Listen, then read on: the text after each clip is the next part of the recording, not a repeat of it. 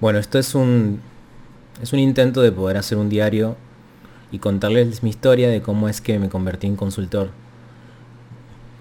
Hace aproximadamente unos, a lo mejor 7 u 8 años, es algo muy triste que no, no, tenga el día exacto cuando realmente empecé a trabajar, eh, que me empezó, que empecé a ganar dinero en esta profesión. Pero más o menos calculo que fue por el año 2013, 2014. A lo mejor incluso data un poco antes si consideramos que ya había hecho trabajos como pequeños consultorías, pero todavía, todavía era empleado en ese momento, entonces no es como que vivía plenamente. Entonces, en mi caso no lo cuento, aunque sé que es parte esencial de la formación. Pero bueno, finalmente, ¿cómo fue la decisión? Pues bueno, en algún, en algún momento tenía esta necesidad de poder utilizar mi tiempo plenamente para poder compartirles a, los, a las empresas, a los, a los empresarios, eh, comerciantes pequeños, micros, medianos, grandes. El poder potencializar sus negocios, sus ideas, ser más estructurado, tener más proyección. En fin, compartir finalmente lo que yo considero que son mis experiencias y de alguna manera vivencias puesta a la orden de un método o de un proceso para que quien lo tome, pues obviamente lo note de una manera simple y alcanzable. Y eso, bueno, ya en sí implicaba un reto que era poder conceptualizar todo lo que he aprendido y ordenarlo y ya, bueno, pues es todo un programa y ordenarlo en tu mente, encontrar referencias en distintos medios como pueden ser libros, pueden ser conferencias, cursos, todo el tiempo estar aprendiendo, ¿no? estar como que estar al día. Si es que existe tal cosa en la, en la consultoría. ¿no? Y bueno, finalmente cuando fue algo muy extraño porque cuando me lo, cuando me lo decidí tomármelo en serio, al poquito tiempo, a lo mejor 20 o 30 días, eh, tuve mi primera reunión de negocios donde sin querer queriendo me habló, me habló una persona que había estado, tengo que hacer un pequeño paréntesis porque antes de ser consultoría ya era conferencista, entonces me había expuesto muchas veces ante diferentes temas, de alguna manera ya lo dominaba, pero nunca, nunca en el método de consultor. Entonces, como, como normalmente pasa, quien es conferencista me va a entender perfectamente, y si no se los cuento, es, es, muy, es muy normal que cuando terminas de dar una conferencia, se te acerque un grupo de personas o una persona para comentarte ya sea una felicitación o simplemente para decir que se siente identificado con el tema, que tenías razón o que incluso te comparten su tarjeta de negocios para que los puedas para que se puedan contactar y finalmente ver cómo se puede colaborar. Eso básicamente es, es, lo normal. Y en mi caso lo normal es que cuando daba ese tipo de conferencias, pues a lo mejor pasaban dos o tres meses, siempre me contactaba alguien, ¿no? Era, era muy común.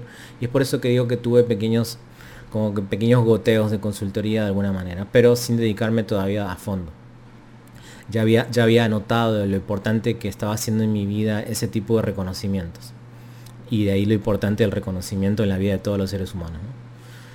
Así que cuando pasaron 20 o 30 días después de haber tomado la decisión de emprender como consultor, me contactó un cliente y bueno, finalmente me puse a trabajar con él.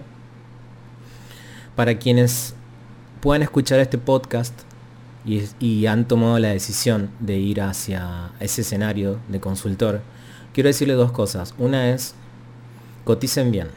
Es muy importante que sepan cuánto vale su tiempo y cómo es que pueden proyectar lo que sea que van a trabajar con el cliente y ponerlo dentro de un honorario que esté un poquito arriba del estándar. Eh, o, de la media. ¿Cómo pueden encontrar este dato si bien no hay como un colegiado de consultores y tampoco hay un sistema de aranceles donde te pueda decir, de acuerdo a esto tienes que cobrar tal cosa? Eh, hay muchas fórmulas que después con gusto les voy a compartir para que puedan, una especie de algoritmo para que puedan encontrar esa relación y a, y a ese resultado le van a agregar un porcentaje más. Eso va a ser parte del control de su oferta. Esto ya ahora tiene que ver específicamente con la venta y lo bueno que sean en eso. Pero es otro tema. Lo importante aquí es que tengan el control de la oferta para que definitivamente tengan poder de negociación todo el tiempo. Bueno, Y por otro lado también es que, de acuerdo a cómo te cotizas, es también cómo te ve el cliente, ¿no? Si te ves muy barato, el cliente dice, espérame, o sea, ¿quién estoy contratando? Ponte en su lugar, te pasaría a ti también.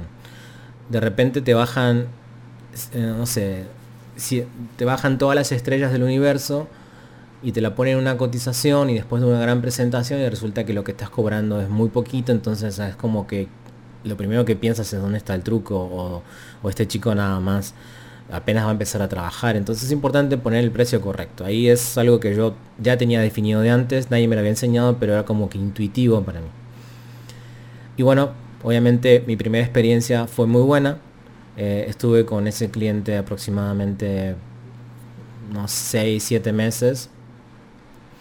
Y yo mismo decidí salirme del proceso porque yo consideraba que dentro de mi filosofía era poder estar con un cliente como consultor y de alguna manera empoderar de tal manera a los equipos de trabajo que después no me necesiten, ¿no? Y que en todo caso puedo funcionar como un asesor o ahorita les voy a decir cuál es el plan B y básicamente me da una iguala mensual mucho menor para asesorar y básicamente estar de alguna manera visualizando y pudiendo tener reuniones con los, con los propietarios para poder eh, darle seguimiento a lo proyectado y finalmente si hay algo distinto que se puede hacer, en fin, eh, cada quien lo maneja de esa manera. Entonces, dicho y hecho fue, terminé mi, terminé mi, mi, participación, el cliente no quería obviamente que abandonara, pero yo consideraba que era lo mejor y básicamente después de ahí, de alguna manera se convirtió como un, no sé si un diferenciador, pero algo muy evidente en mí, a diferencia de otros consultores que yo quería estar momentáneamente, ni me quería instalar en sus gastos fijos y tampoco me quería hacer parte de la nómina. Entonces, bueno, em, antes de eso me había contactado también otra persona porque, bueno, la verdad es que uno como consultor también tiene que verse como empresa y de alguna manera asociarse a algunas, valga la redundancia, algunas asociaciones empresariales para hacer contactos y, bueno, finalmente exponer lo que tú consideras que está dentro de tu oferta y ser lo más profesional posible.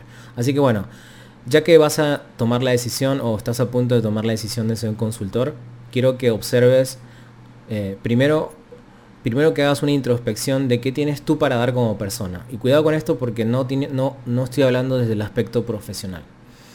Quien, quien te contrata no solamente ve el aspecto profesional en ti, sino ve muchas otras cosas. Diría más, valoran mucho más la integridad, tus propios valores, lo más importante, eh, que incluso tu conocimiento. Aunque si el conocimiento no está, puede ser que te contraten, pero al poco tiempo obviamente eso se va, se va a notar, ¿no? Eh, así que bueno, es, un, es, un, es un ejercicio muy práctico poder hacer una introspección de ver qué tú puedes entregarle a tu cliente o a tus clientes desde tu persona.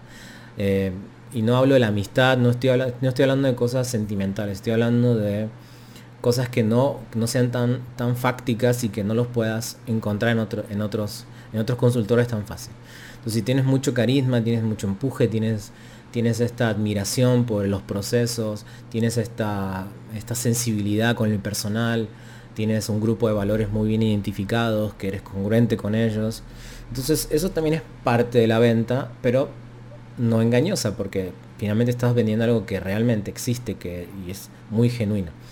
Entonces también hay maneras de representarlo. ¿Cómo? Desde el logotipo hasta el nombre de tu consultoría, eh, a tus propios procesos, la identidad gráfica que pueda tener tu página web, em, lo que puedas entregar de valor al cliente sin que le estés cobrando, desde un consejo hasta, una, hasta, un, hasta crear algo por él, eh, si bien a lo mejor no estaba dentro del contrato. Bueno, cada uno de los factores em, va siendo mucho más volumétrico. Ahora, voy a, voy a intentar ser lo más ordenado posible de qué es lo que no te conviene. No te conviene no explicar, voy a ver si lo puedo decir de otra manera. Es importante que el cliente sepa cuáles son tus límites y cuándo los estás pasando para bien. Es decir, hacer una excelente cotización, una excelente presentación de los servicios que vas a trabajar, cómo van a impactar, cómo se va a medir, cómo se va a trabajar es muy importante. ¿Por qué razón? porque después todo el valor agregado va a ser muy evidente. Si tú no, si tú no determinas eso, el cliente, son muy pocos los clientes en el mundo que han podido contratar mucha consultoría y saben más o menos cuáles son las coyunturas, digamos, del trabajo. Pero cuando no es así, que es la gran mayoría, y son los que te van a tocar al principio, Es importante que seas muy claro cuáles son tus límites, es decir, cuáles son tus servicios, cuáles son los servicios que vas a trabajar con él, cómo los vas a medir, cómo lo vas a desarrollar, cuáles son los objetivos, etc. Y también describirlos de tal manera, no solamente identificarlos, me refiero como si fueran bullets, ¿no? Así punto 1, punto 2, punto 3, sino poder extenderse un poco más en la explicación de cada uno. Tomarte el tiempo de hacer una presentación para explicarle punto por punto profundamente qué es lo que van a hacer y qué es lo que no vas a hacer. Y entonces cuando entregas valor, cuando entregas ese extra, obviamente se hace muy evidente. Y ahí es donde ganas puntos. ¿Para qué? Para que te siga pagando mes a mes. Para que le diga, wow, esto esto está muy bien y es lo que nos pasa a todos cuando contratamos un servicio, de repente te dan algo más y algo más y algo más y hasta te da como cosita dejar de pagar porque sabes que vas a dejar de ganar algo muy poderoso. Pero cuando te limitas a entregar estrictamente lo tuyo tampoco está mal, de hecho es algo muy conveniente ya en una etapa madura porque obviamente también genera esta sensación de poder subir el ticket y eso es parte esencial del crecimiento de un consultor. Pero al principio es importante entregar todo el valor posible y que sea muy evidente. Ya que estás en una situación de confianza con tu cliente, supongamos ya pasó, a veces no tanto, ¿eh? ya un mes, a veces con la, dinámica de trabajo ya entra en un nivel de confianza muy bueno. Pero supongamos uno o dos meses, 60, 60 días, 30 días. En, en ese momento es muy normal que los dueños de negocios se sientan tentados de poder invitarte a formar parte de su empresa. ¿Por qué? Porque económicamente les conviene, incluso te pueden ofrecer una participación, un salario con participación, te pueden bajar las estrellas así como tú lo hiciste con la idea de que solamente seas de ellos y que en vez de dedicarle unas horas le dediques todo el día, todos los días, porque ellos consideran que de esa manera, lo cual está equivocado, ahorita vamos a hablar de eso, ellos consideran que de esa manera van a encontrar mejores resultados. Y la verdad es que por algo tú dejaste de ser empleado. Entonces, es muy difícil que hayas encontrado un consultor que no haya cometido ese error. Yo también lo cometí. Porque es muy tentador en términos económicos. Muy tentador. Entonces como dices, bueno, no, no, me cuesta nada emplearme un tiempo, finalmente es algo positivo, voy a ganar más dinero. Estás equivocado.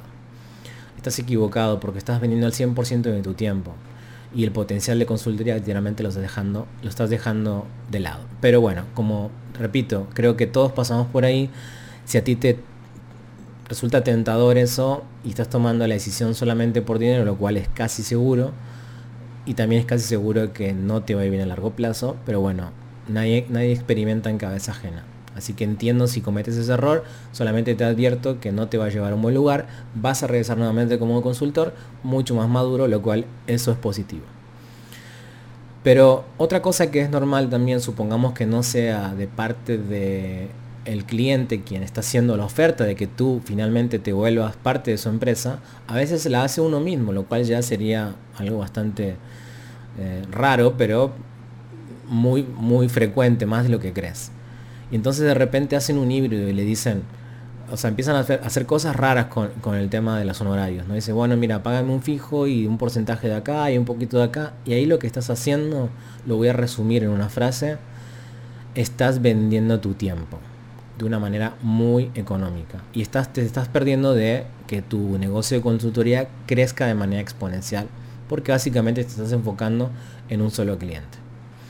Así que bueno, esta parte de este primer capítulo es en relación de cómo es que a veces se gesta un proyecto de consultoría y más que el método, y obviamente lo vamos a ver en el siguiente podcast, más que el método es un, un acercamiento de las experiencias que normalmente se viven en este mundo, los errores que puedes estar cometiendo y dónde puedes pisar sólido y dónde seguramente cuando no pises vas a sentir el rigor de haber vendido el tiempo de manera equivocada y de todas maneras, bienvenido sea el aprendizaje, te va a hacer crecer. Nunca tengas miedo de tomar malas decisiones, solo empieza a pensar qué pasa cuando no tomamos decisiones y obviamente nos estamos perdiendo una gran capacidad de crecer y de aprender. Eso es todo, mi nombre es Agustín Lozano, soy el coach Agustín Lozano y bueno, vamos a estar durante varios capítulos hablando de los procesos, los perfiles y todo lo relacionado a un consultor. Muchísimas gracias por escuchar, nos vemos en el próximo capítulo.